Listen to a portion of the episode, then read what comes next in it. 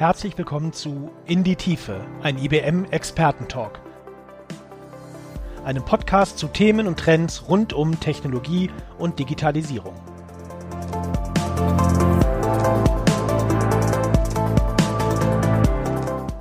Außergewöhnliche Zeiten, in denen wir zweifelsohne leben, erfordern kreative Ideen und Lösungen.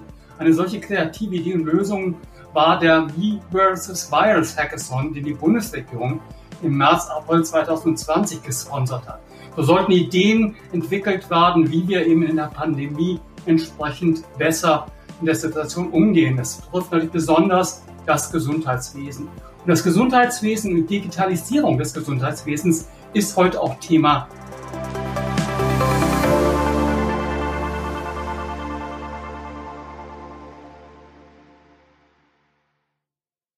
Doch das soll der Vorrede genügen. Ich möchte jetzt mich äh, auf unsere Gäste konzentrieren. Ich freue mich ganz, ganz besonders, einen außergewöhnlichen CFO, einen Chief Financial Officer begrüßen zu können, Dr. Christian Elsner von der Universitätsmedizin Mainz. Hallo, Herr Dr. Elsner. Hallo, grüß Sie. Viele Grüße aus Mainz. ich winke aus Darmstadt zurück. Christian Elsner ist kaufmännischer Vorstand der Unimedizin Mainz. Neben der kaufmännischen Seite ist die Digitalisierung an Kliniken bzw. Universitätskliniken eine seiner großen Leidenschaften. Und er ist ein Fan von Hackathons. So hat er die Healthcare Hackathons erfunden und hat viele App- und Digitalisierungsinitiativen nachhaltig in die Praxis umgesetzt. Seit Mitte 2020 so zum Beispiel das vom Bundesministerium für Bildung und Forschung geförderte Projekt Kompass rund um die App-gestützte Datenerhebung des Nationalen Netzwerks der Universitätsmedizin, NUM, im Rahmen der Covid-19-Pandemie. Christian Elsner hat neben diesen Hackathons auch an besagtem versus Virus Hackathon unter der Schirmherrschaft des Bundeskanzlers teilgen äh, Bundeskanzleramts teilgenommen. Wir gehen gleich auf einige Ergebnisse dort ein. Nochmals herzlich willkommen. Und ich grüße auch meinen Kollegen Thorsten Gau. Thorsten Gau ist Chief Technology Officer CTO bei IBM Services, aber mit vielen Kunden zusammen. Und einer seiner Leidenschaften, ich glaube, das kann man aufgrund der Vorgespräche sagen, ist auch das Thema Digital Healthcare, Digital Insurance Lösungen mit künstlicher Intelligenz und Hybrid Cloud. Hallo Thorsten. Hallo Stefan. Ja, lieber Elsner, lieber Thorsten, im Vorgespräch äh, äh war es ganz lustig. Ich habe gesagt, ich war mal Patient in der Universitätsmedizin Mainz, ist ein paar Jahre her. Ich erinnere mich noch, wie ich da äh, das Check-in gemacht habe, die berühmten Papiere ausfüllen durfte. Und es ist ja einiges während dieser Zeit passiert. Und ich bin sehr, sehr gespannt, was Sie entsprechend hier in den vergangenen Jahren dort bewegt haben, gemeinsam bewegt haben. Herr Dr. Elsen, sind als CFO und Vorstandsmitglied äh, ein Innovationstreiber und damit ein ganz außergewöhnlicher CFO. Normalerweise haben wir CIOs oder Chief Digital Officers. Können Sie uns äh, zu Beginn erzählen, wie Sie zu den Hackathons gekommen sind, wie Sie diese Leidenschaft entwickelt haben? Ja, ganz herzlichen Dank. Ja, schön, dass Sie das so sehen. Also äh, ich muss sagen, für uns sind äh, Hackathons und, sage ich mal, agile Formate ähm, irgendwo etwas, was auch äh, ja weit über IT an sich ähm, herausgeht, hinausgeht. Ähm, ich glaube, Barbara Böttcher und Herr Gau haben das mal so schön gesagt äh, auf einem unserer ersten Hackathons gemeinsam 2017. Äh, es macht was mit den Menschen. Ja, ähm, äh, es ist ja so, ich sage immer, das Blech ist das eine, ja, was wir an Technik haben. Ja, das wird eh in drei Jahren veraltet sein, aber deswegen ist es umso wichtiger, dass man die Menschen mitnimmt, dass die Menschen, die Mitarbeiter Freude daran haben, mit den neuen Technologien äh, umzugehen und auch irgendwo Berührungsangst äh, genommen bekommen. Das ist vielleicht durchaus gerade im Gesundheitswesen einfach auch noch ein Thema. Und da sind wir sehr, sehr froh, ähm, dass wir dieses Format für uns äh, entdeckt haben und umsetzen ähm, können, weil es wirklich die Menschen näher an die Technologie bringt und auf Ideen bringt, was man damit alles ähm, machen kann. Ja, ich erinnere mich sehr gerne an den V versus Virus Hackathon im März, April. Das war die erste Sendung, die wir hier im IBM Live Studio gemacht haben. Und ich hatte dort auch Teilnehmer des Hackathons und Organisatoren dabei. Das war auch sehr, sehr emotional. Das war sehr, sehr motivierend, äh, wie dort die Kolleginnen und Kollegen, die es organisiert haben, äh, berichtet haben, die waren wirklich mit vollem Herzblut dabei. Also das schließt das die Brücke zu dem, was Sie gesagt haben. Aber lassen Sie uns jetzt ein bisschen konkreter werden. Was ist denn aus diesen Hackathons an innovativen Apps beispielsweise zum Thema Covid-19 vorgegangen? Können Sie uns da ein paar Beispiele nennen? Ja, also in der Tat, das ist ja, sag ich mal, die große Herausforderung an Hackathons. Da müssen wir auch ganz selbstkritisch sagen. Am Anfang war das tatsächlich, wie wir 2017 gestartet haben, die große Herausforderung. Was kommt in der Praxis an? Und ähm, ja, ich habe heute drei Beispiele ähm, mitgebracht, wo man, glaube ich, wirklich ohne Zweifel sagen kann, da haben wir äh, gemeinsam mit der IBM äh, Dinge in die Praxis gebracht. Das erste, Sie haben es gerade genannt, ähm, Wir versus Virus Hackathon. Da ist der sogenannte Gutenbot äh, entstanden. Das ist im Grunde ein Auskunftssystem, was wir dann auch äh, sofort einsetzen konnten äh, in der Covid-Situation, äh, was äh, Chatbot basiert im Web aber eben auch äh, per Telefon. Das muss man sich auch immer wieder vor Augen führen. Es ist eben nicht so, gerade in der Covid-Situation, dass die Leute, die wir erreichen wollen, ähm, äh, alle ein Smartphone ähm, äh, oder einen Webzugang äh, haben. Da gibt es eben auch noch viel Anrufe. Und da waren unsere Mitarbeiter sehr, sehr froh, äh, dass wir beispielsweise unsere Telefon-Hotline hier entlasten äh, konnten. Und mich selber hat es sehr, sehr begeistert, was dann da tatsächlich technologisch möglich war, sowohl vom, ähm, ja, äh, sag ich mal, von der, vom Sprachverständnis des Systems her, aber auch was jetzt Live-Anfragen äh, angeht, sind beispielsweise die aktuellen RKI-Daten hier auch live integriert worden. Die kann man also per Telefon bei uns, das ist inzwischen fest integriert. Roundabout 50.000 Nutzer haben das System schon äh, genutzt. Ähm, und ähm, ja, das ist, äh, sag ich mal, ein, ein konkretes Beispiel, äh, das hier entstanden ist beim Wir versus Virus Hackathon. Und dann, ich glaube, äh, Herr Gau, äh, drei Wochen, äh, glaube ich, hat es äh, gedauert, bis es dann tatsächlich auch live über das Telefonsystem war. Ähm, äh, also wirklich eine rasende ähm, äh, Geschwindigkeit, äh, die wir da, die wir da nehmen konnten. Thorsten, vielleicht, äh, bevor wir die nächste App dann vorstellen, kannst du noch ein bisschen was zum guten Bot zu Chatbot-Technologie erzählen? Wie schnell ging es? Wo lagen die Hürden? Wie konnte es umgesetzt werden? Ja, sehr gerne, Stefan. Also entstanden, wie gesagt, auf dem VF vs. Virus Hackathon innerhalb weniger Tage. Ich war zu Anfang als Mentor, Coach in dem, in dem Team dabei, habe dann die Universität Medizin Mainz mit ihrem, mit ihrem Projekt begleitet. Und ich kann mich noch gut daran erinnern, am, am, am Samstag ähm, hatten wir die erste Version live innerhalb von drei Tagen. Wie haben wir das gemacht? Wir haben mit einem gemischten Team von verschiedenen Firmen ähm, überlegt, welche Fragen werden denn überhaupt gestellt? Also was ist sozusagen die Intention der, der Chatbot-Nutzung? Das können Dinge sein wie, äh, Dr. Elzner das eben genannt hat, äh, wo gibt's welche, wo gibt's welche Fallzahlen, wie verhalte ich mich richtig? Das war ja am Anfang der Pandemie, da war noch gar nicht ganz klar, was soll ich tun, was soll ich nicht tun, was heißt richtiges Händewaschen oder auch was sind die typischen Symptome und die haben wir, haben wir in eine Technologie auf der IBM Cloud gepackt, genannt Watson Assistant. Watson Assistant ist ein Chatbot-System, was von Menschen trainiert wird mit Fragen. Und das ist, glaube ich, ganz besonders bei dem guten Bot. Die Antworten, die kommen natürlich nicht aus dem Nichts, sondern die wurden von medizinischem Fachpersonal der Universitätsmedizin Mainz in den, in den Bot hineintrainiert. Wir sind innerhalb von drei Tagen live gegangen und dann hatten wir diese Lernphase. Das System war live und ähm, wir konnten nachgucken, was sind denn die hauptsächlichen Kategorien von Fragen. Und ich habe mir eben noch mal eine, eine Statistik geben lassen vom, vom technischen Team. Das ist ganz interessant. Ähm, Im Vergleich zu anderen Chatbots, in dem, bei dem guten Bot werden 79 Prozent der Fragen sind fachspezifisch. Also 79 Prozent der Fragen sind wirklich zum Thema Covid-19. Ähm, Dr. Elzner hat es eben gesagt, seit Beginn über 50.000 solcher Anfragen. Wenn man das mal als Durchschnittswert runterrechnet, sind das 200 am Tag. Da waren zu Anfang sicherlich mehr, also lässig 500 am Tag. Und da muss man überlegen, Ansonsten hätte ja ein Mitarbeiter diese 500 Ta äh, Fragen beantworten müssen und immer, immer wieder das Gleiche erzählen. Und was wir durch den guten Bot erreicht haben, ist halt, dass diese fachlichen Fragen dann schon mal beantwortet sind und dann für spezielle Fragen, auf die der guten Bot noch keine Antwort hat, dann Antworten gesucht werden. Ja, jetzt wird der eine oder andere fragen, was ist mit den anderen 20 Prozent oder 21 Prozent? Das ist das, was wir Chit-Chat nennen, so aller Weltsfragen, Gesprächsbeginn, Gesprächsende. Das ist eigentlich der spaßigste Teil bei so einem Chatbot-Projekt. Da werden dann werden dann ganz allgemeine Fragen gestellt, bist du männlich oder weiblich und wie heißt du und wie lange gibt es dich, etc. etc. Und das haben wir alles auf der, auf der, mit der Cloud-Technologie gemacht und Stefan, du hast eben gefragt, was war die größte Herausforderung? Die größte Herausforderung war tatsächlich die deutsche Telefonnummer.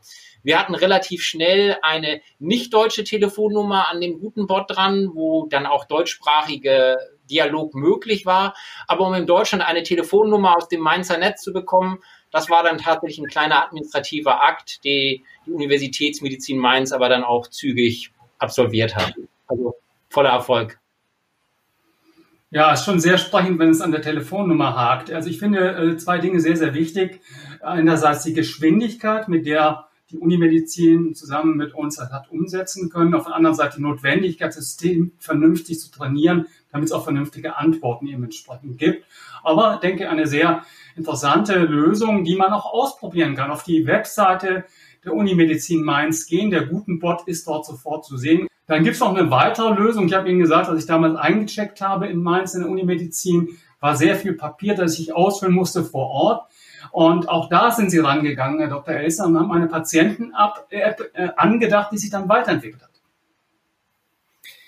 Ja, in der Tat. Ähm, das war äh, auch eine unserer ersten äh, Challenges, die wir mit IBM zusammen bearbeitet haben, ähm, wo wir besonders äh, happy waren, dass das auch eine Initiative war, äh, die zusammen mit unseren Pflegekräften äh, hier ausgegangen ist von einem Hackathon. Die Idee relativ simpel. Sie haben es gerade äh, gesagt. 70 äh, Prozent äh, aller äh, Lufthansa oder Flugkunden checken heute online ähm, ein. Da ist das völlig selbstverständlich. Ähm, ich glaube, auf eine so hohe Quote wollen und können wir gar nicht im Krankenhaus kommen. Aber ähm, ich glaube, eine ja, äh, äh Quote irgendwo bei 20, 20 30 ähm, Prozent äh, Patienten, die tatsächlich vor dem Krankenhausaufenthalt oder Wiederkehrer, die ähm, einfach nur bestimmte Daten nochmal ausfüllen äh, müssen, ist es durchaus realistisch, dass man mit denen, ähm, dass man denen die Kontaktzeit im Krankenhaus, die Wartezeit im Krankenhaus, im Aufnahmebereich ähm, reduziert und äh, dort hat unsere Pflege eben jetzt noch was ganz Tolles äh, draufgesetzt. Ähm, es handelt sich jetzt nicht mehr nur um die administrative Informationen, die ein Patient dort eingeben kann, äh, sondern äh, es wird dort jetzt auch die äh, Pflegeanamnese erhoben darüber. Und wir sind gerade in den ersten Schulungen mit unseren Pflegekräften und Aufnahmekräften und was die dabei eben besonders begeistert, äh, dass wir es tatsächlich geschafft haben, das System so zu integrieren, dass es nachher, sage ich mal, nicht einfach irgendwie nur ein PDF ist, was im System ankommt, äh, sondern es wird wirklich ein Einzeldatum, also zum Beispiel der Blutdruck oder dergleichen, dann aus der App in unsere Krankenakte als Einzeldatum ähm, übernommen. Und ja, das begeistert die Leute, wenn sie äh, sowas sehen und begeistert die Leute noch viel mehr, wenn sie sehen, dass sie es gemeinsam auf einem Hackathon schaffen konnten und eine solche Idee auch jetzt ganz schnell äh, in die Praxis äh, überführt werden kann. Sie haben ja diese App, die für die Pflegeanamnese, also die Datensammlung über einen Patienten und seine Hintergründe entsprechend, äh, da, dafür war sie angedacht, aber dann auch Richtung Covid entsprechend weiterentwickelt. Äh, ganz korrekt. Ähm, also das, ähm, das zeigt, glaube ich, auch nochmal das Prinzip.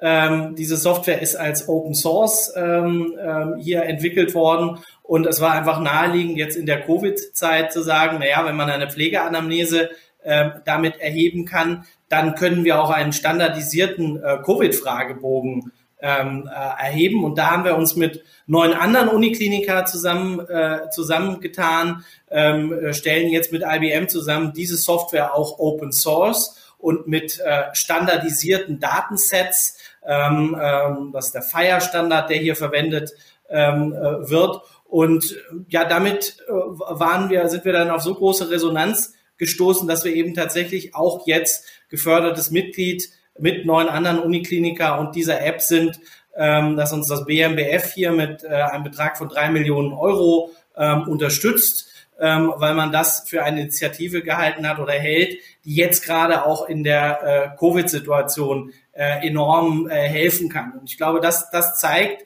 dass der Weg der richtige ist, ähm, Plattformtechnologie hier zu entwickeln, die auch Open Source zu gestalten, zu stellen, äh, so dass sich andere mit ihrem Input einbringen können. Und äh, das war für uns eine, eine tolle Erfolgsstory zusammen mit der äh, mit der IBM, die wir da auch startend auf der auf der äh, Cloud-Technologie entwickelt haben und ähm, ja, dann eben diese Komponenten jetzt auch, je nachdem, wie es benötigt wird, auch in unser Netz ähm, äh, ziehen können.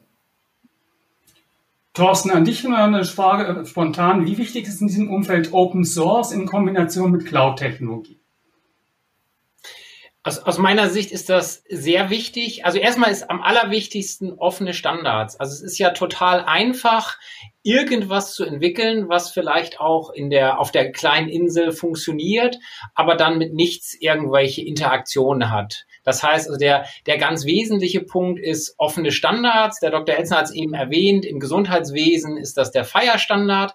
Ähm, wem das nichts sagt, es wird F-H-I-R geschrieben. Das ist letztendlich eine semantische Grammatik, wie man gesundheitliche Fakten so darstellt, dass sie immer das Gleiche meinen. Ich bringe mal, bring mal ein Beispiel. Ähm, Covid-19, ähm, vielleicht hat der eine oder andere Fieber, da wird eine Körpertemperatur gemessen. Der Amerikaner würde sagen 99 Grad, alles in Ordnung der Europäer sagt, oh Gott, oh Gott, der ist klinisch tot oder ein Alien. Nein, in Wirklichkeit ist, äh, misst der Amerikaner in Fahrenheit, wir messen in Grad Celsius, wir gehen dann eher von 37 Grad Körpertemperatur aus. Und all solche Dinge, sind es nun Liter oder Gallons oder sind es nun Schläge pro Minute oder what, whatever, sowas wird in, in, in Fire festgelegt. Und Jetzt ist Fire erstmal ein Datenstandard. Jetzt geht es darum, die, die Schnittstellen offen zu machen. Für die, für die offenen Schnittstellen gibt es auch einen Standard, IHE, Integrating the Healthcare Enterprise, dafür zu sorgen, dass das, was wir bauen, wie beispielsweise die Pflegeanamnese, dann auch mit dem Krankenhausinformationssystem integriert werden kann. So, und jetzt zum Thema Open Source. Also ähm, die, die überwiegende Anzahl der Server im Internet in verschiedenen Clouds läuft auf Open Source. Da ist unten drunter ein Linux ähm, in den allermeisten Fällen. Und wenn man jetzt klassisch irgendwelche fetten Linux virtuellen Maschinen in die Cloud stellt, dann muss die immer noch jemand warten. Das hat hohe Ressourcenanforderungen, ist teuer. Das heißt, die nächste Open Source Technologie, die wir da nutzen, ist Kubernetes. Das ist Container Technologie, kleine, schlanke Funktionen in die Cloud zu stellen.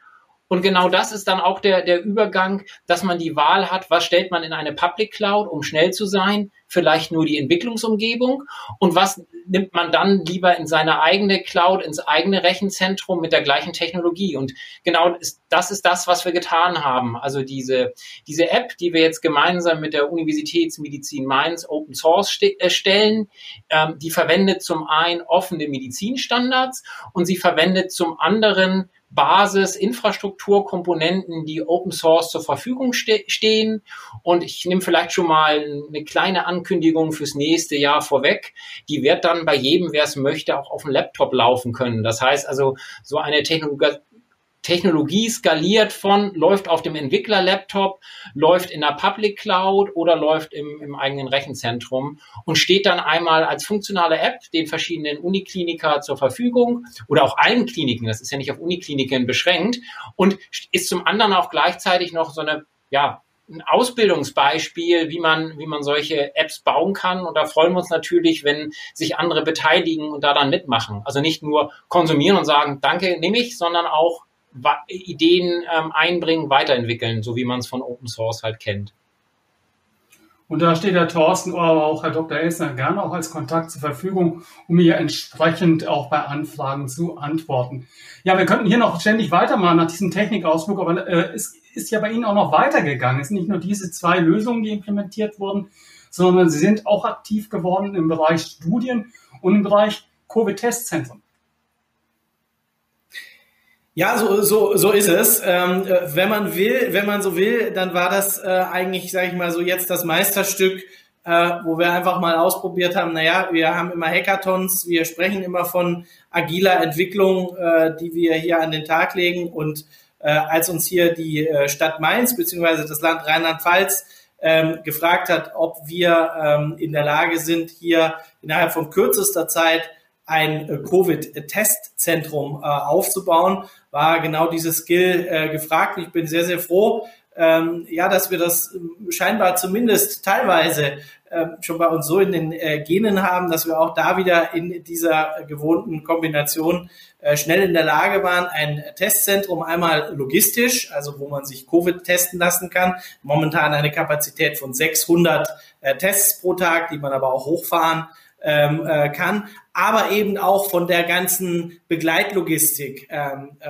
abbilden können. Und das ist auch was, was wir in der Cloud äh, mit Cloud-Technologie entwickelt haben. Deswegen ist es so schnell gegangen. Und äh, diese App macht eine, der Mediziner sagt Triage dazu, also fragt äh, quasi erstmal Eingangsfragen äh, ab, um zu klären, ist derjenige oder diejenige hier richtig äh, zum Testen, kann dann äh, mit einem sehr einfachen Algorithmus eine Terminvereinbarung äh, anbieten. Das sind Stundenslots, die dann da immer zur Auswahl äh, gegeben werden und vollautomatisch äh, bebucht werden und dann eben das Ganze äh, in einen QR-Code wandeln, äh, sodass der oder diejenige dann sehr, sehr einfach ähm, mit dem QR-Code seine Informationen auch in dem Testcenter ähm, übergeben kann und ja, da sind wir sehr stolz drauf, dass wir das auch wieder äh, im Team mit äh, IBM hinbekommen haben. Oh, und zwar eben nicht nur den, den IT-Aspekt, sondern wirklich auch IT und Beyond. Ähm, also ich sage mal, natürlich ist das ganze Thema DSGVO in der Zeit auch äh, gelöst äh, worden. Wir haben die ganzen Systemanbindungen bei uns im Haus äh, hinbekommen in der Zeit. Da hängt ja auch dann wiederum ein Labortestsystem ähm, daran, wenn die Befunde dann rückübermittelt werden und auch in die äh, entsprechende Corona Warn App angebunden werden. Da sind wir gerade dran. Ähm, also das alles hat super geklappt und war für mich jetzt, äh, muss ich sagen, äh, toi toi toi ein Paradebeispiel fürs äh, agile Arbeiten, wozu wir ganz offen gesprochen in der Form, naja, ich glaube, noch nicht immer so äh, in der Lage waren als Universitätsmedizin Mainz. Und dieses Skill haben wir jetzt ja hoffentlich erreicht und äh, können das weiter ausbauen. Bevor wir in die Schlussrunde gehen, der Vollständigkeit halber testen ist ein wichtiger Aspekt von Covid-19. Das treibt uns alle um. Dann hören wir natürlich immer sehr, sehr viel auch über Studien. Studien sind extrem wichtig. Auch dort sind sie aktiv geworden. Genau, ähm, also äh, das ist ja, sage ich mal, auch sehr, sehr naheliegend, die ähm, äh, Covid-App zur Erhebung des Standarddatensatzes, ähm, die aus der Pflegeanamnese-App resultiert ist. Äh, da ist natürlich auch gleichzeitig jetzt eine Plattform äh, angedacht, beziehungsweise schon daraus geworden. Auch hier setzen wir die ersten beiden Apps äh, auf dieser Plattform ähm, ein. Äh, und äh, wenn man so will, äh, wollen wir uns gerne hier äh, zusammen mit der IBM auch äh, anschicken und den äh, anderen neuen Unikliniker, äh, die hier dabei sind, so eine Art, ja, ich glaube, in der Runde kann man das hier so sagen, so eine Art Betriebssystem für klinische Studien damit auch zu ähm, äh, zu schaffen. Und da kann man natürlich noch, noch viel weiter äh, denken. Äh, in der einen Studie, die wir hier haben, haben wir tatsächlich auch die Anwendung einer Garmin-Uhr. Ähm, das heißt, äh, wir sind ja auch in der Lage, das äh, mit, mit Fitnessdaten zu zu vernetzen und sind im Hintergrund natürlich je nach Studienanforderungen auch in der Lage, ähm, das dann, Thorsten Gau hat es gesagt, über den FIRE-Standard mit Genetik oder äh, Proteomik-Daten etc., Omics sagen unsere Wissenschaftler dazu, ähm, äh, zu vernetzen. Und das ist, glaube ich, ja eine, eine, eine tolle Sache, an der alle mitmachen äh, können und wo wir wirklich als Unikliniker, Thorsten hat schon gesagt, natürlich auch für alle anderen Kliniken äh, gerne einen Standard setzen und definieren wollen, den dann alle weiterentwickeln können. Nun haben Sie ja fünf Anwendungen laufen, wenn ich das richtig gezählt habe, auf der IBM Open Health Plattform. Die Hackathons wurden zusammen auch mit IBM gemacht. Warum haben Sie sich für IBM, die IBM Cloud als Partner entschieden? Ja, also auch da, wenn ich jetzt da vielleicht Prügel bekomme von den IBM Cloud-Leuten, also ich würde mal sagen, äh, alleine gestellt die IBM Cloud, ähm, äh, die hat sicherlich gute, gute Vorteile und ist äh, äh, eine tolle äh, Technologie, die sich in ein paar Punkten abgrenzt, aber ich glaube, die richtig große Abgrenzung, warum wir hier auf IBM gesetzt haben, ist tatsächlich die Kombination aus äh, Cloud und IBM Team. Ja, also das IBM Team zusammen mit unseren Leuten, ähm, zusammen mit der IBM Cloud, äh, das muss ich sagen, das war für uns das, das eindeutige ähm, äh, Kriterium, weil wir, und das sage ich jetzt nicht, um hier irgendjemand zu schmeicheln, ähm, ja, da wirklich immer mit, mit Leuten äh, zu tun haben, die wirklich auch wissen, wovon sie reden und auch, äh, sage ich mal, Krankenhaus sprechen und äh, dort Erfahrungswerte inzwischen äh, haben. Seit 2017 sind wir da quasi schon auch ein wenig zusammengewachsen äh, an der Stelle. Ähm, und nee, das ist einfach immer toll, äh, mit dem Team zusammenzuarbeiten. äh, bei den Hackathons wissen wir manchmal immer gar nicht mehr, wenn jemand von außen dazukommt, wer jetzt eigentlich zu wem gehört. Das äh, verschmilzt dort so und das ist immer eine tolle Erfahrung mit IBM. Ja, Krankenhaus sprechen, äh, Thorsten, das ist vielleicht ein Stichwort für dich. Wie unterstützen wir denn als IBM in diesen Projekten? Ja, also wir unterstützen letztendlich damit, Technologie so zu nutzen, dass man die Technologie fast gar nicht merkt. Und ich glaube, das ist ganz, ganz wesentlich. Also ich selbst habe Informatik studiert und bin durchaus ein Technologie-Fan, habe aber festgestellt, dass die Technologie zweitrangig ist. Das muss man einfach mal so sagen. Am Ende gibt es jemanden im Geschäftsumfeld, das kann die Organisationsabteilung eines Krankenhauses, einer Versicherung, einer Bank, eines Logistikunternehmens sein, der möchte ein Problem lösen. Und wir haben jetzt ein paar Probleme oder ein paar Situationen gehört, sei es Fragen von, von, von Patienten zu beantworten, wie beim Gutenboard, sei es den Patienten ein Check-in at, at, home zu ermöglichen oder sei es wie ganz aktuell ähm, ein Testcenter in kürzester Zeit aufzubauen und an der Stelle ist eigentlich gar nicht die Frage, welche Cloud oder welche Technologie oder irgendwelche vier Buchstaben, drei Buchstaben Standards, sondern da geht es immer darum, ähm, möglichst clevere Arbeitsflüsse zu organisieren. Und das hat man, glaube ich, bei dem, bei dem Covid-19-Testzentrum gesehen. Das ist ja ein Ende-zu-Ende-Prozess. Das fängt damit an, dass man überhaupt erstmal wissen muss, es gibt ein Testzentrum, das geht, geht weiter. Kann ich getestet werden oder bin ich vielleicht hochinfektiös und sollte lieber nicht getestet werden in diesem Testzentrum, sondern woanders? Und wenn ja, ähm, wer übernimmt die Kosten? Dann die Terminabsprache, wann sollte ich kommen, sodass sich keine langen gedrängten Warteschlangen bilden, bis hin zu wie, wie bekomme ich mein Testergebnis? Und was man hier sehr schön sieht, da kommt nicht einmal irgendeine Technologie drin vor. Und genau das ist das, was wir mit unserem ähm, Digital Health Innovation Team machen. Wir hören uns die fachlichen Anforderungen an, haben uns über die Jahre, glaube ich, ein ganz gutes Verständnis der, der medizinischen Fachbegriffe erarbeitet und suchen dann möglichst leichtgewichtige Lösungen, die man auch zügig umsetzen kann. Wir machen ja auch sehr große Projekte wie die EGA mit der Techniker Krankenkasse zusammen oder jetzt im Januar die EPA. Das heißt also, wir, wir integrieren letztendlich einzelne Leistungserbringer, vernetzen die Leistungserbringer bis hin zu den, den Versicherten, die das Ganze nutzen können. Und Ganz, ganz wichtig, man muss zu Anfang immer klären, wer soll das System nutzen, welche Bedürfnisse hat der User und der User ist jetzt, wenn wir das Testzentrum nehmen, ja einmal der Proband, der getestet werden soll. Das ist aber genauso der Arzt, der die, die, die richtigen Informationen braucht, welche Probe er testet. Das ist aber auch die Testzentrumsleitung, die dafür sorgen muss, dass es nicht überfüllt ist, aber auch, dass die Kapazität ausgenutzt wird und wenn man vom Anwender her kommt und sich dann zuerst die, die fachlichen Prozesse an, anguckt, dann kann man, wir nennen das Intelligent Workflows, dann kann man diese Arbeitsabläufe ein Stück intelligenter machen. Und das ist gar nicht in jedem Fall irgendwelche künstliche Intelligenz mit komplexen neuronalen Netzwerken, die keiner versteht. Das sind manchmal auch ganz kleine Dinge wie, können wir da mit einem Knopf irgendwelche Texte von links nach rechts kopieren, damit sie nicht mühsam abgetippt werden müssen. Wenn es dem Anwender hilft und schnell zur Verfügung steht, dann kann es nicht so falsch sein. Ja, danke Thorsten für dieses Appell von einem CTO, äh, nicht nur auf die Technik zu schauen, sondern vor allem auf die Usability, auf die Benutzer zu schauen. Finde ich sehr, sehr wichtig. Ja, leider müssen wir langsam zum Abschluss kommen, Herr Dr. Elsner, und Ihnen soll auch das Schlusswort äh, gehören. Also ich kann mir nicht vorstellen, dass bei Ihnen jetzt Schluss ist im Sinne, wir haben jetzt alle Apps, die wir brauchen. So wie ich Sie kennengelernt habe, haben Sie schon weitere Pläne, wie es weitergehen soll in 2021. Können Sie uns ein bisschen was verraten?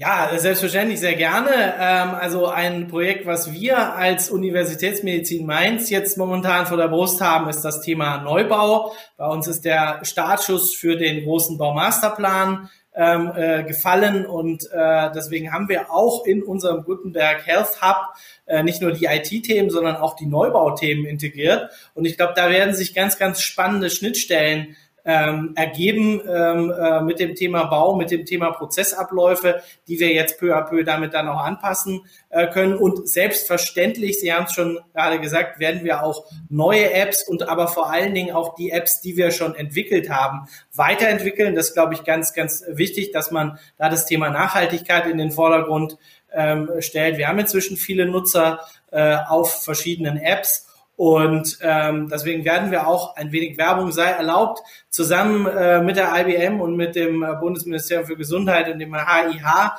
dem Health Innovation Hub von Jens Spahn, ähm, äh, voraussichtlich Anfang Februar äh, in einem dann auch hybriden Event ähm, wieder die Weiterentwicklungen unserer sieben Apps-Stränge, die wir da inzwischen gemeinsam ähm, haben, ähm, äh, zeigen und äh, da wieder Teams einladen aus der OM und von anderen Kliniken, äh, das äh, hier gemeinsam weiterzuentwickeln. Ähm, ja, und da freuen wir uns schon sehr drauf, äh, gemeinsam das zu machen. Ja, herzlichen Dank für diese Einblicke. Wir sind natürlich weiter gespannt. Äh, wir sind äh, hoffen, dass wir das auch weiter begleiten können. Vielleicht in folgenden Sendungen, dass Sie weiter berichten, was dort entsprechend anliegt. Das klingt sehr, sehr spannend und wie gesagt, ganz persönlich als Patient hätte ich mir das vor drei, vier Jahren in manchen Bereichen schon gewünscht, aber es muss weitergehen. Ich glaube, wir sind erst am Anfang einer Reise. Äh, lieber Thorsten, lieber Dr. Esser, herzlichen Dank für das interessante Gespräch. Ich könnte hier noch stundenlang weitermachen. Das Thema würde es auch tragen, aber wie gesagt, verschieben wir eine neue Folge. Ich verpflichte Sie einfach wieder.